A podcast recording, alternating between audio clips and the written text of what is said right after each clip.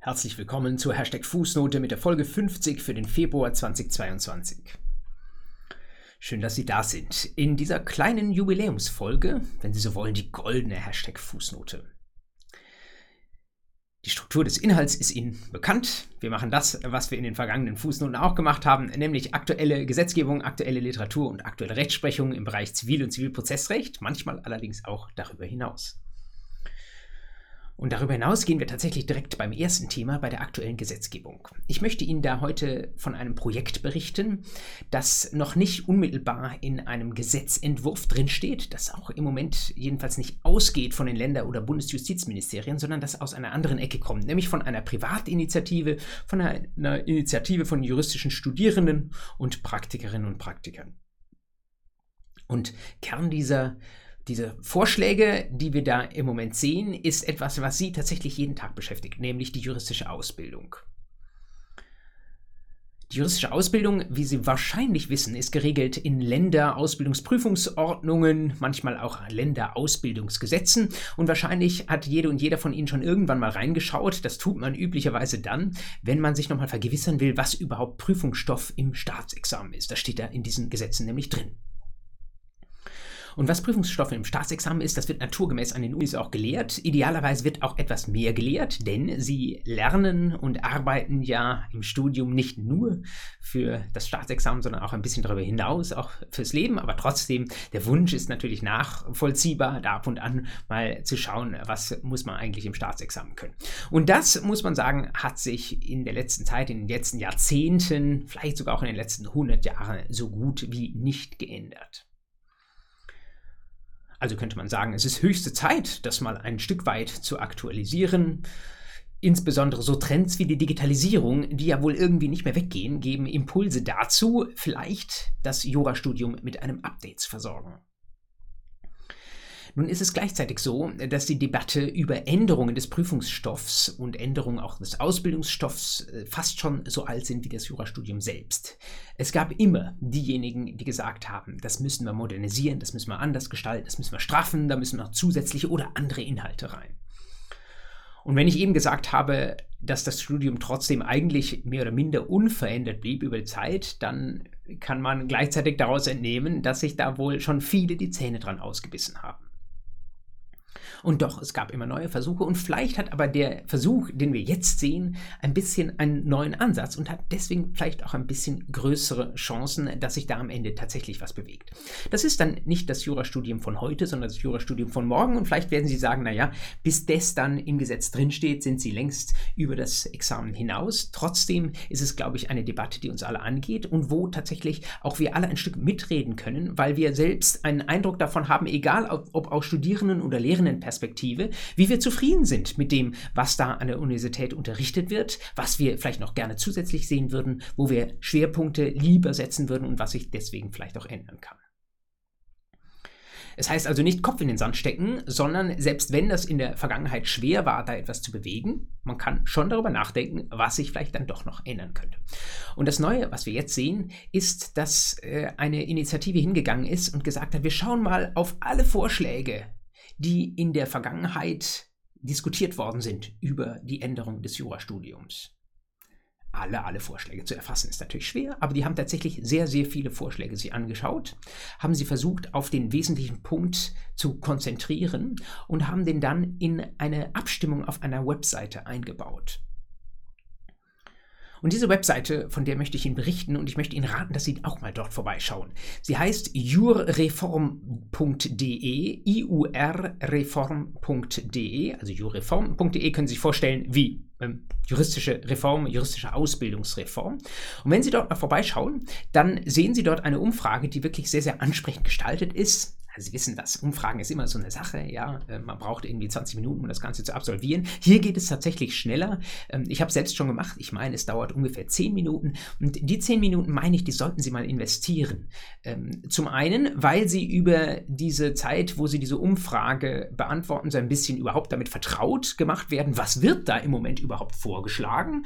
Das heißt, Sie müssen nicht weitere Quellen lesen, sondern das wird Ihnen alles nach dem, ein, nach dem eins nach dem anderen präsentiert. Und zum anderen können Sie direkt auch ihre Stimme abgeben. Ihre Stimme wird gezählt und die Idee des Projekts ist, dass am Ende, wenn, ich glaube, es haben schon weit über 1000 Leute abgestimmt dort, dass am Ende, wenn das mal gesammelt wird, dass man dann auch eine vielleicht nicht repräsentative Abstimmung hat, aber auch ein Meinungsbild unter sehr, sehr vielen Juristinnen und Juristen.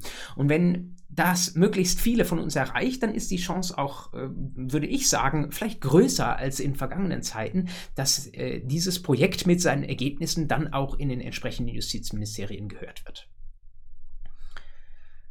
Es geht nicht darum, alles über Bord zu werfen, was in der Vergangenheit da war. Ich jedenfalls finde, dass sehr, sehr viel Gutes im Jurastudium drinsteckt.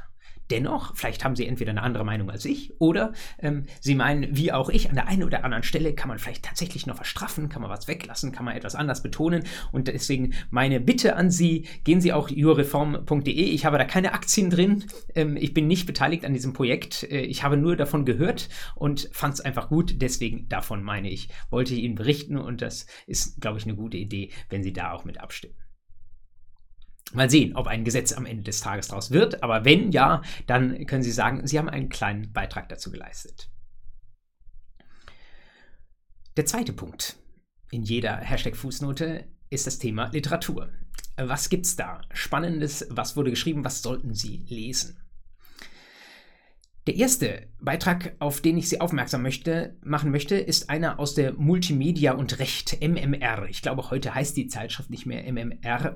Sie heißt noch MMR, aber sie heißt nicht mehr Multimedia und Recht, sondern irgendwie Zeitschrift für das Recht der Digitalisierung. Das mit Multimedia, dieser Begriff, den hat man vor irgendwie Jahresfrist oder so abgeschafft. Der wirkte nicht mehr modern genug. MMR, äh, enthalten in Back Online, wahrscheinlich auch in Ihrem Studierenden-Abo, ähm, 2022 auf den Seiten 3 bis 8, aus der Feder von Elena Dubowitska, und die Frau Dubowitzka schreibt über den Kauf von Waren mit digitalen Elementen. Wenn Sie regelmäßige Fußnotenhörerin sind, dann ist das wahrscheinlich für Sie nichts Neues mehr. Und äh, doch traue ich mich, Ihnen das nochmal hier reinzuspielen ähm, in die Literatur, wo ich Ihnen empfehle, dass Sie die lesen sollten. Vielleicht können Sie sogar mit dem Kauf von Waren mit digitalen Elementen schon eine Vorschrift gedanklich verknüpfen. Wenn nicht, ist nicht schlimm dann sollten Sie aber vielleicht mal ähm, meine Crashkursreihe zu den 327 Folgen absolvieren, die ich Ende letzten Jahres online gestellt habe bei YouTube. Ähm, da äh, sind neue Paragraphen drin im BGB 327 bis 327u.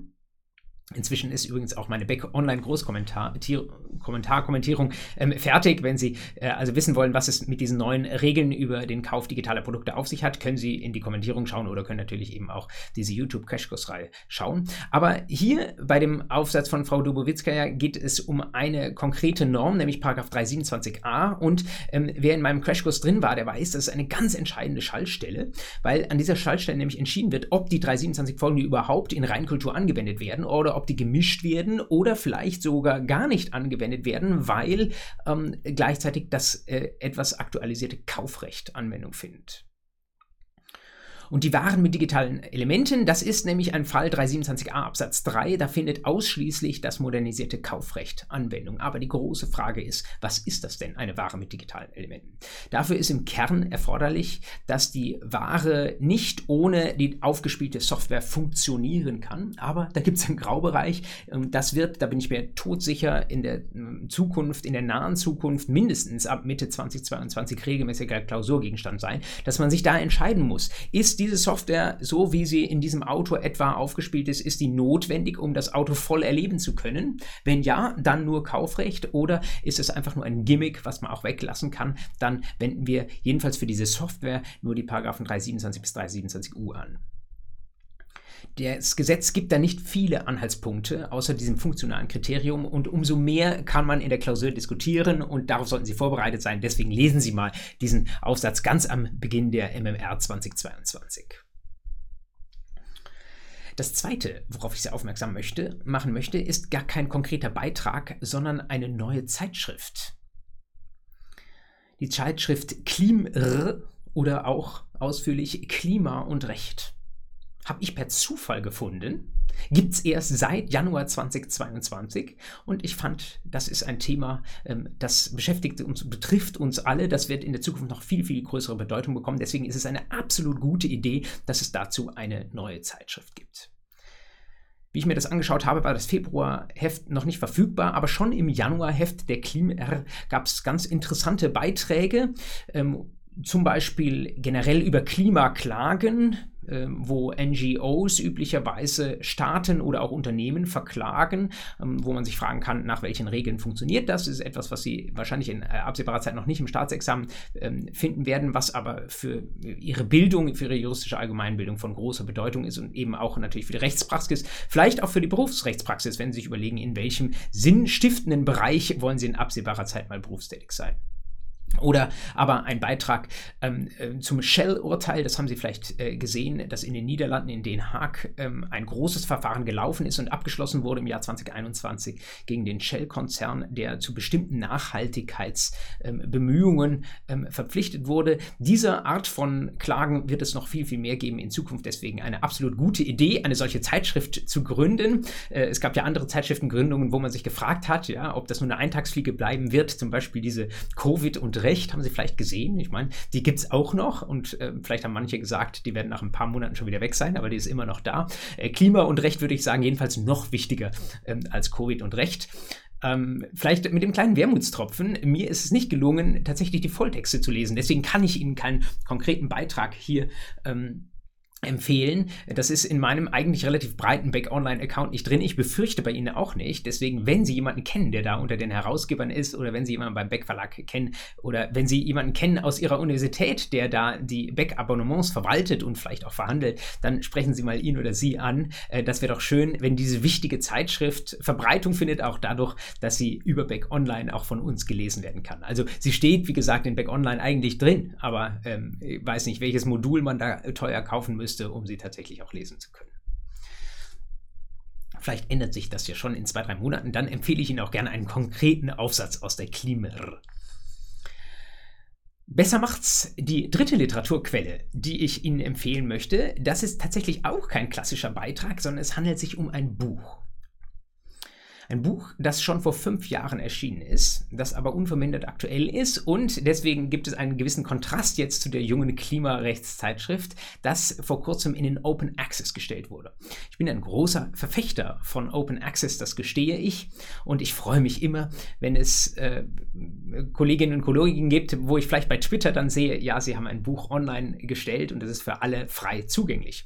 Deswegen empfehle ich Ihnen sehr gerne das von Emanuel Tofik und Nils Petersen herausgegeben herausgegebene Buch zu den ökonomischen Methoden im Recht. Was ist denn das? Ökonomische Methoden im Recht. Ähm, das ähm, läuft auch unter anderer Flagge, nämlich ökonomische Analyse des Rechts, sagen manche. Manche sagen auch mit dem englischen Begriff Law and Economics.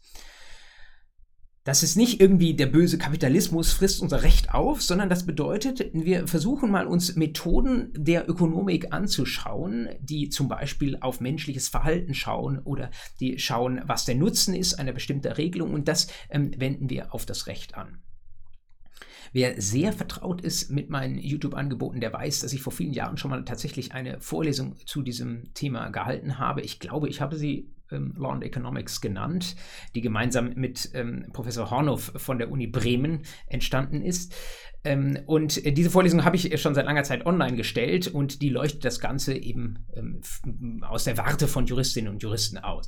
Aber für wen ähm, YouTube tatsächlich äh, für die Vorlesung äh, keine gute Ressource ist oder wer das Ganze nochmal textlich absichern möchte, dem sei dringend empfohlen, in das Buch von Tofik und Petersen einmal reinzuschauen. Schon in der zweiten Auflage erschienen. Das heißt, gerade in diesem Seitenbereich äh, des Rechts, wenn ich das gar nicht abqualifizieren so nennen darf, heißt das echt was ähm, also ein mm, Standardlehrbuch, würde ich an der Stelle sogar schon sagen. Und Tofik und Petersen sind sogar nicht die einzigen, die drin geschrieben haben, sind in Anführungszeichen nur die Herausgeber. Sie haben mitgeschrieben, aber da gibt es noch eine Reigen von anderen Autoren, ähm, auch sehr namhaften ähm, Stimmen, die da zu Wort kommen. Und ähm, Sie können sich das Beste raussuchen. Open Access, den Link äh, verlinke ich in den Show Notes zu dieser Fußnote. Damit sind wir durch mit der Literatur und es bleibt noch die Rechtsprechung für den Februar 2022. Drei schöne Fälle, die ich Ihnen da mitgebracht habe. Der dritte ist derjenige, auf den ich in der Überschrift zu dieser Fußnote anspiele. Da müssen Sie sich noch ein bisschen gedulden. Erster Fall. OLG Frankfurt am Main, Entscheidung vom 30. Dezember 2021. Also, die haben da auch zwischen den Jahren weitergemacht und geurteilt. Bisher gibt es diese Entscheidung nur in der Pressemitteilung, die ist aber so ausführlich, dass ich meine, ich könnte Ihnen doch davon schon berichten. Es geht um einen am Ende sehr tragischen Fall, wo eine Frau ein Auto gemietet hat und dieses Auto war von Beginn an kaputt. Und zwar in der Lenksäule, die ja immer schön starr und schön sicher und äh, mit direkt, möglichst direkt mit den Rädern verbunden sein soll. Da gibt es auch Gesetze dazu. Ähm, da äh, gibt es natürlich irgendwo ein Gelenk. Man spricht von einem Kardangelenk. Können Sie sich äh, im Internet anschauen, was das ist. Das greift irgendwie so ineinander und überträgt eben das, was ich lenke, äh, hin in Richtung der Räder. Da gab es äh, so etwas ähnliches wie einen Bruch und ähm, das Auto war also schon von der Anlage her kaputt, als unsere Mieterin das Auto übernommen hat. Und leider kam es zu einem Unfall und der Unfall war tragisch. Die Dame hat tatsächlich einen Arm verloren. Und jetzt ging es natürlich um Schadensersatz. Und ähm, man kann dann immer über Schadensersatz auch gegen den Hersteller äh, diskutieren, Produkthaftung, sowas kann man diskutieren, aber im konkreten Falle ging es tatsächlich um Mietrecht und um den mietrechtlichen Schadensersatzanspruch aus 536a Absatz 1. Mietrecht ist ja so ein schwieriges Thema. Das ist durch die Rechtsprechung sehr, sehr weit ausdifferenziert. Es ist etwas, was man deswegen nur in den Grundzügen im Studium wahrscheinlich erfassen kann. Und es ist trotzdem etwas, was auch im Examen regelmäßig vorkommt, wo man die Grundzüge also wirklich nicht zur Seite stellen sollte, sondern sicher beherrschen sollte. Und zu diesen Grundzügen gehört es, äh, zu wissen, dass 536a Absatz 1 verschuldensunabhängig ausgestaltet ist.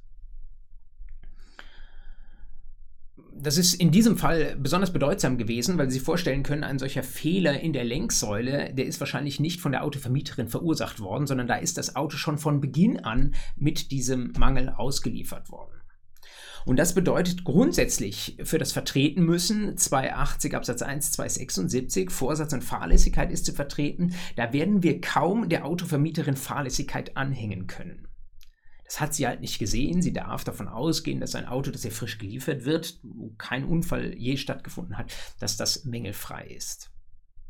Umso interessanter aber der schuldensunabhängige Anspruch aus 536a Absatz 1.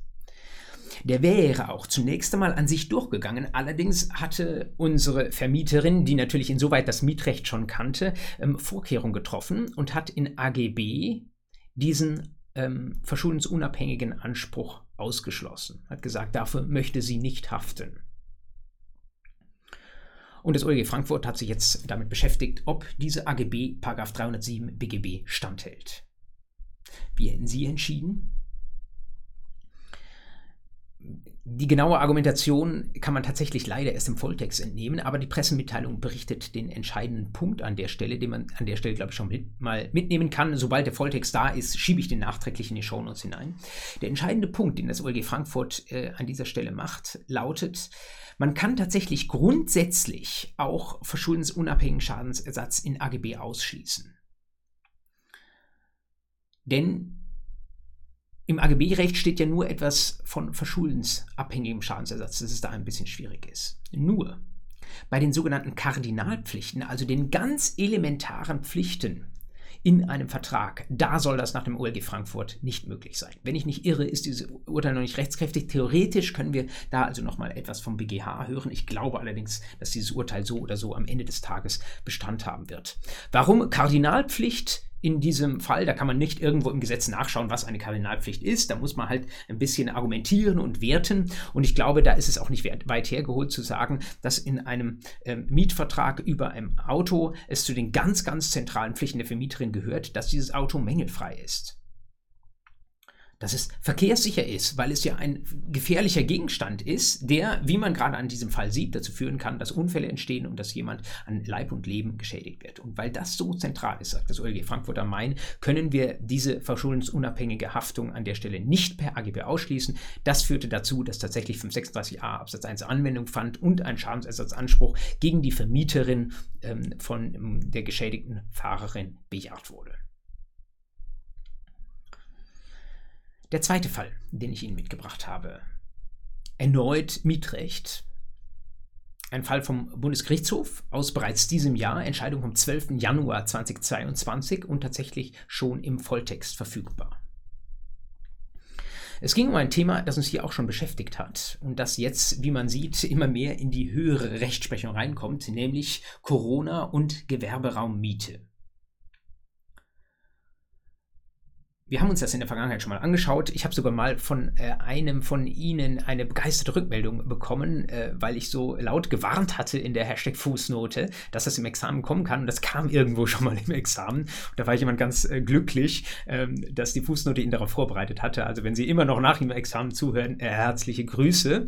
Ähm, äh, will den anderen von Ihnen sagen, aber passen Sie auf bei diesem Thema. Manche sagen, dass aus Pietätsgründen Corona-Fälle nicht kommen würden ins Examen. Da bin ich fest davon überzeugt, dass es anders anders sein wird, weil sie einfach in den letzten Monaten und Jahren doch einen erheblichen ähm, Anteil an unserer Rechtsprechung hatten und auch neuartige Probleme aufgeworfen haben. Und das wird sich noch eine, einige Zeit jetzt fortsetzen. Corona- und Gewerberaummiete ist im Grundsatz der Fall. Ähm, wir haben da eine Gewerberaummieterin, äh, die hat äh, eine bestimmte Miete ausgemacht und hat bisher auch brav monatlich gezahlt, aber jetzt wird ihr aufgrund behördlicher Verfügungen das Geschäft geschlossen. Und die große Frage ist, ähm, ja, ähm, ist ihr jetzt die äh, Mietzahlung noch zuzumuten. Das ist natürlich ein etwas wolkiges Kriterium, also müssen wir ein bisschen genauer äh, ansetzen. Und die Frage lautet dann insbesondere, ist es vielleicht ein Mangel der Mietsache? Wenn ich eine Gewerberaum vermiete von Vermieterseite aus und dieser Gewerbemietraum kann nicht gebraucht werden. Denn immerhin steht im Mietrecht auch drin, der Vermieter ist nicht nur verpflichtet, in vertragsgemäßem Zustand die Sache oder auch den Gewerberaum an der Stelle zu überlassen, sondern auch den vertragsgemäßen Zustand zu erhalten. Und da wurde jetzt so einiges vertreten in der Vergangenheit, aber ich habe, glaube ich, doch auch immer deutlich die Auffassung vertreten, das kann kein Mangel der Mietsache sein. Und zwar deswegen, weil die Räumlichkeit als solche, wenn Sie die anschauen, das Ladengeschäft da an der nächsten Ecke, das sieht genauso aus wie sonst. Da gibt es keinen Wasserschaden, da gibt es keine Baustelle vor der Tür oder sonst was. Das ist völlig intakt. Das Problem liegt eben nicht an dem Gewerberaum. Wenn es da nicht liegt, dann kann der auch nicht mangelhaft sein. Das wird vom BGH jetzt auch ausdrücklich so bestätigt. Und der BGH sagt noch einen Schritt weiter, ähm, Stichwort Pflicht der Vermieterin zum Erhalt des vertragsmäßigen Gebrauchs. Ist ihr diese ähm, Pflicht unmöglich? Darüber könnte man ja auch diskutieren. Nein, sagt der Bundesgerichtshof, diese Leistung kann die Vermieterin weiter erbringen, denn auch da schauen wir wirklich nur auf den Gewerberaum und der sieht ähm, wunderbar aus. Dem kann man gewissermaßen die behördliche Verfügung nicht ansehen. Das ist ein Problem, das aus einer anderen Ecke kommt. Auch da also Unmöglichkeit. Nein, das heißt, wir kommen mit dem Mängelrecht an der Stelle nicht weiter. Muss man diskutieren, sollte man sich aber so entscheiden. Andere Auffassung vertretbar, für mich allerdings nicht besonders überzeugend und für den BGH immerhin auch nicht. Und was dann diskutiert wird, ähm, haben Sie wahrscheinlich auch mal schon mal gehört, äh, sogar auch aus meinem Munde schon mal gehört, Störung der Geschäftsgrundlage. Der Ruf nach 313 ist ja sehr früh gekommen, auch in Corona-Zeiten, dass man gesagt hat, naja, äh, da ist irgendwie die Vertragsparität gestört, da müssen wir doch jetzt nachträglich korrigieren. Es ist doch nicht zumutbar, dass unsere Einzelhändlerinnen und Einzelhändler, dass die da alleine ähm, die Lasten der Pandemie tragen müssen und die Vermieterinnen, die machen sich einen schlanken Fuß und kassieren die Miete, als wäre nichts geschehen. Auch da habe ich äh, in der Vergangenheit, äh, wenn ich das mal hier in die Fußnote aufgenommen habe, eine skeptische Auffassung vertreten. Die würde ich auch nach wie vor beibehalten. Ähm, und der BGH, der teilt im Grundsatz mal diese skeptische Auffassung, sagt aber, es kommt jedenfalls in Betracht, diese Störung in der, in der Geschäftsgrundlage. Das ist auch äh, generell natürlich, wenn Sie das prüfen, eine gute Idee, etwas in Betracht kommen zu lassen. Ähm, Sie sollten zusätzlich wissen, ähm, was ich Ihnen auch schon in der Fußnote berichtet habe, da gibt es eine konkrete Vorschrift, die im Laufe der Pandemie eingefügt wurde, an versteckter Stelle, nämlich Artikel 240, Paragraph 7, Absatz 1 EGBGB. Eine Vorschrift, die sagt, ein bestimmter Teil des 313, der wird in diesen Fällen Covid und Gewerberaummiete vermutet. Nämlich das reale Element. Sie kennen das vielleicht. Reales, hoffentlich reales, hypothetisches, normatives Element als die drei Punkte des Paragraphen 313 BGB. Und konkret beim realen äh, Element, also der Frage, ob sich hier Umstände nach Vertragsschluss schwerwiegend geändert haben, da sagt inzwischen der Gesetzgeber, seit Ende 2020 sagt er das in Artikel 240, Paragraph 7 EGBGB, dass dieses, äh, dieses reale Element vermutet wird. Auch darüber ist sehr viel gestritten worden. Ähm, die, Frage, äh, ob das sinnvoll ist, dass der Gesetzgeber es reingeschrieben hat. Man hat sich letztlich damit getröstet, dass man gesagt hat, ja, das macht keinen großen Unterschied, ähm, denn am Ende hängt es nicht am realen Element, das wird man sowieso sehr schnell bejahen können, sondern am normativen Element. Also die Frage, ob das jetzt etwas ist, wo man tatsächlich auch über die Störung der Geschäftsgrundlage eingreifen muss. Eine weitere Frage, die man diskutiert hat und wo auch ich eine skeptische Auffassung vertreten habe, Artikel 240 Paragraph 7 EGBGB, ob das rückwirkend gelten kann oder ob das nur für die Fälle ab Ende Dezember 2020 gelten kann. Hier, hier handelte es sich um einen sogenannten Altfall also aus der Zeit, bevor dieses ähm, Gesetz äh, ins EGBGB, diese Norm reingekommen ist. Der, äh, die Bundesregierung hat in dem Regierungsentwurf tatsächlich eine Rückwirkung vorgesehen. Ich fand das schon immer problematisch, auch wenn ich kein Ölrechtler bin, äh, schon aus äh, der Warte äh, eines äh, Gewerberaumvermieters finde ich das sehr, sehr seltsam, wenn da im Rückwirkend ähm, die Rechtslage verändert wird und ich halte das auch nach wie vor so unzulässig. Der BGH ähm, sieht dieses Problem auch und lässt es dann dahinstehen und ich glaube, das ist der Kunstgriff, den man auch in weiteren Praxisfällen anwenden muss und den Sie auch vielleicht in der Klausur mal anwenden müssten, dass Sie sagen, das ist problematisch, diese Rückwirkung, wenn Sie einen solchen Altfall haben, aber wir können es dahin stehen lassen, denn wir brauchen die Vermutung nicht aus dem Artikel 240 Paragraph 7. Äh, wir können einfach positiv dieses reale Element bejahen und können sagen, die vertraglichen Umstände haben sich entsprechend schwerwiegend verändert. Dann ist aber die Frage, ja, hypothetisches Element, was hätten äh, als zweiten Prüfungspunkt des 313, was hätten die Parteien gemacht, wenn sie es vorausgesehen hätte, könnte man wahrscheinlich auch noch bejahen und könnten sagen, ja, dann hätten sie den Mietvertrag so nicht geschlossen, aber der große Punkt, normatives Element. Und beim normativen Element sagt der BGH jetzt, ähm, es verbietet sich eine pauschale Herangehensweise. Und was es braucht, ist eine Einzelfallbetrachtung. Auch da generell für Klausuren eine gute Idee, das so zu machen. Das heißt, man muss argumentieren, man muss Argumente wägen. Und der BGH entscheidet das nicht durch, sondern verweist zurück an das Oberlandesgericht. Das heißt, wir haben hier für den konkreten Fall keine äh, letztlich verwertbare Entscheidung. Das braucht es aber nicht, sondern für Sie in der Klausursituation ist es tatsächlich auch nur bedeutsam zu wissen, Sie müssen dort würdigen, was der Sachverhalt Ihnen anbietet. Und ein einziges Argument gibt der BGH dem OLG aber mit und sagt, da könnte man schon drauf eingehen müssen, nämlich, wenn unsere Gewerberaummieterin, also die Person, die diesen Einzelhandel betreibt und sich jetzt laut beklagt, dass die Miete jetzt so hoch ist, wie sie durchbezahlen soll, wenn diese äh, Gewerbetreibende Kompensationszahlungen vom Staat erhalten hat dafür, dass sie ihr Gewerbe ähm, nicht ausüben kann, weil ihr der Laden vorübergehend geschlossen wurde per behördliche Verfügung, dann, sagt der BGH, ist es zumindest zu berücksichtigen, will sagen, wenn viel Geld von staatlicher Seite als Kompensation in die Kasse des Gewerbes geflossen ist, dann ist es schwieriger, eine Störung der Geschäftsgrundlage anzunehmen, denn dann ist ja ein Teil dieser schwierigen Umstände bereits kompensiert worden. Da ist die große Frage, ob man das über 313 denn noch irgendwie zurechtbiegen muss. Denn das ist ja auch kein opferloses Geschäft, den 313 anzuwenden, sondern das ginge dann äh, zulasten der Vermieterin, die es halt eigentlich auch nichts dafür kann und der man die Miete auch nicht hintenrum wieder herauszieht ziehen möchte. Es bleibt also, freut mich natürlich, weil ich das äh, in der Vergangenheit äh, Ihnen auch schon so berichtet oder angedeutet hatte, es bleibt auch beim 313 bei einer sehr skeptischen Grundhaltung des BGH. Äh, man darf es nicht rundheraus ablehnen, aber äh, nach ordentlicher und sauberer Argumentation ähm, wäre es sehr begründungsbedürftig, wenn man 313 Absatz 1 äh, bejahen wollte.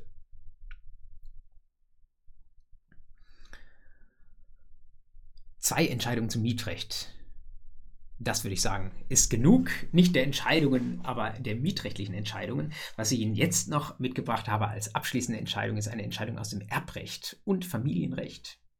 Und die hat es in sich.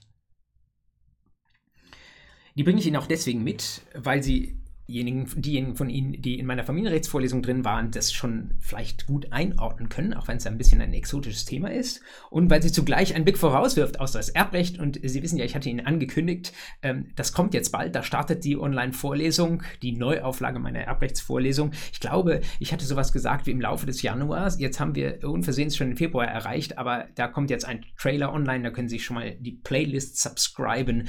Ähm, und dann im Laufe des Februars geht es tatsächlich auch los. Und ich bin guten Mutes, sage ich mal mit aller Vorsicht, dass ähm, die Erbrechtsvorlesung bis zum Vorlesungsbeginn, also bis Ostern, abgeschlossen ist.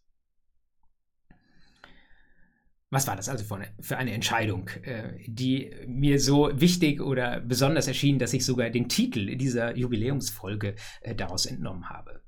Wiederum OLG Frankfurt am Main, eine Entscheidung vom 15. Dezember 2021.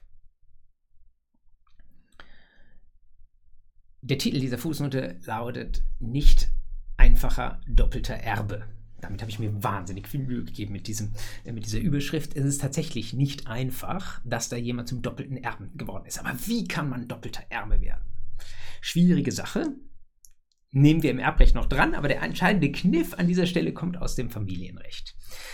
Es ging um eine Erblasserin, die verstorben war. Das machen Erblasser so. Und sie hatte keine kein Testament oder Erbvertrag hinterlassen und sie hatte keine Erben erster Ordnung, gesetzlichen Erben erster Ordnung 1924 BGB hinterlassen. Was dann passiert ist, wir gehen, so viel Erbrecht haben Sie vielleicht schon mal gehört, auf die gesetzlichen Erben zweiter Ordnung nach 1925 BGB. Erben zweiter Ordnung sind die Eltern der Erblasserin und alle, die von diesen Eltern abstammen. Üblicherweise leben die Erben der Ablasserin nicht mehr. Deswegen geht es um diejenigen, die von den Eltern abstammen. Da sind, siehe da, die Geschwister. Und wenn die Geschwister schon verstorben sind, dann geht es um die Kinder dieser Geschwister. Die sind dann Erben zweiter Ordnung. In, Im Fall des OLG Frankfurt war es nun so. Eltern der Erblasserin waren tot, die Geschwister waren auch schon tot und wir sind also an die Kinder der Geschwister herangetreten. Die waren nun als gesetzliche Erben zweiter Ordnung berufen. Soweit so unproblematisch.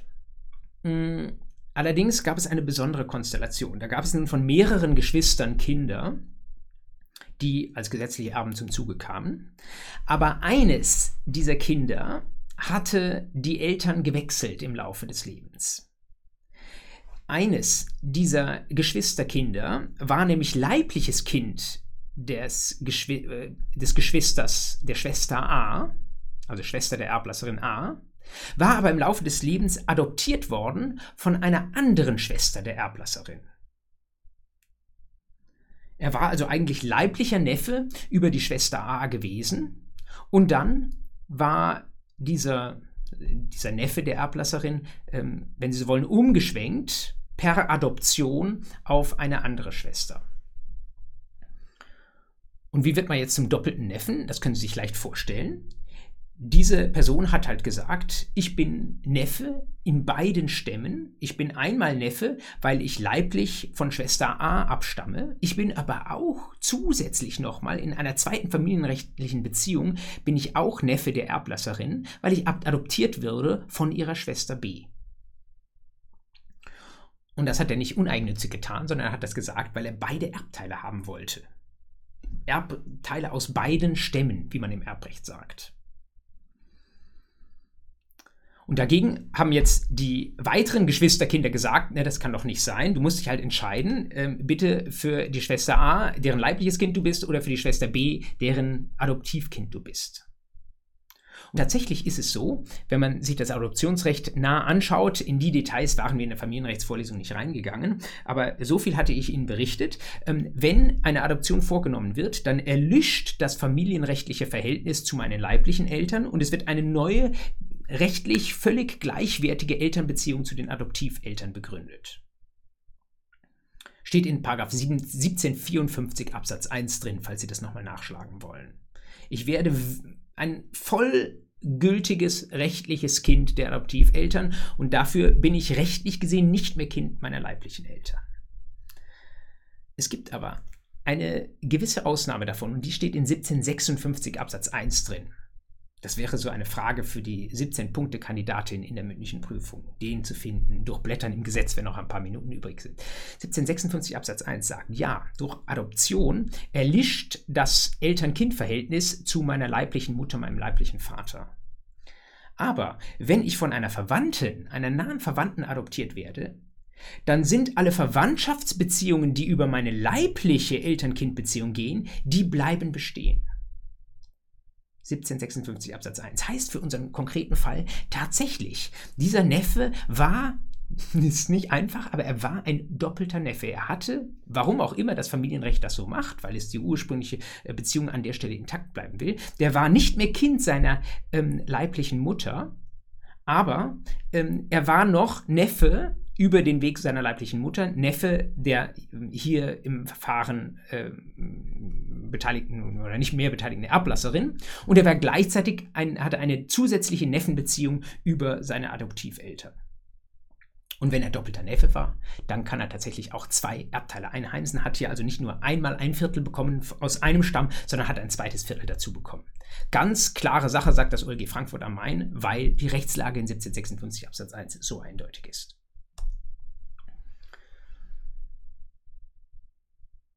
Familienrecht kann Spaß machen, würde ich sagen, ist ähm, die Quintessenz dieses Falles. Ähm, ziemlich entlegen, ähm, aber äh, so skurril dann auch wieder, dass ich dachte, ähm, Adoptionsrecht klingt manchmal ein bisschen hölzern, aber an der Stelle kann es doch tatsächlich Freude machen und deswegen musste ich Ihnen das unbedingt reinschieben. Ich meine, auch dieses Urteil des OLG Frankfurt sei oder Beschluss sei ähm, ist es ein Urteil, ich habe mir das gar nicht notiert, noch nicht rechtskräftig. Ähm, auch da könnte sich theoretisch in der höheren Instanz nochmal was anderes ergeben. Ich glaube es aber ehrlich gesagt nicht. Wenn es so wäre, würde ich Ihnen davon berichten. Damit sind wir durch für diese Jubiläumsfußnote. Gesetzgebung, Literatur, Rechtsprechung, alles weg. Jetzt können wir weiter feiern. Ähm, schreiben Sie mir zum Jubiläum gerne, wie es weitergehen soll mit der Fußnote. Ähm, erzählen Sie anderen, ähm, dass Sie hier Anfang jeden Monats einen aktuellen Podcast äh, zu aktuellen äh, Rechtsentwicklungen im Zivil- und Zivilprozessrecht abholen können. Sie dürfen natürlich den Podcast auch gerne bewerten. Darüber freue ich mich. Ansonsten wünsche ich einen wunderbaren Februar. Die Hoffnung geben wir nicht auf, dass die Welt besser wird, dass das mit der allgemeinen Lage alles besser wird, dass im März schon ganz anders aussieht. Bleiben Sie bitte bis dahin gesund gesund. Ich wünsche Ihnen gute vorlesungsfreie Zeit, falls Sie jetzt gerade in diesen Tagen Klausuren schreiben. Ähm, alles Gute dafür, viel Erfolg. Wir sehen uns Anfang März. Bis dahin, machen Sie es gut.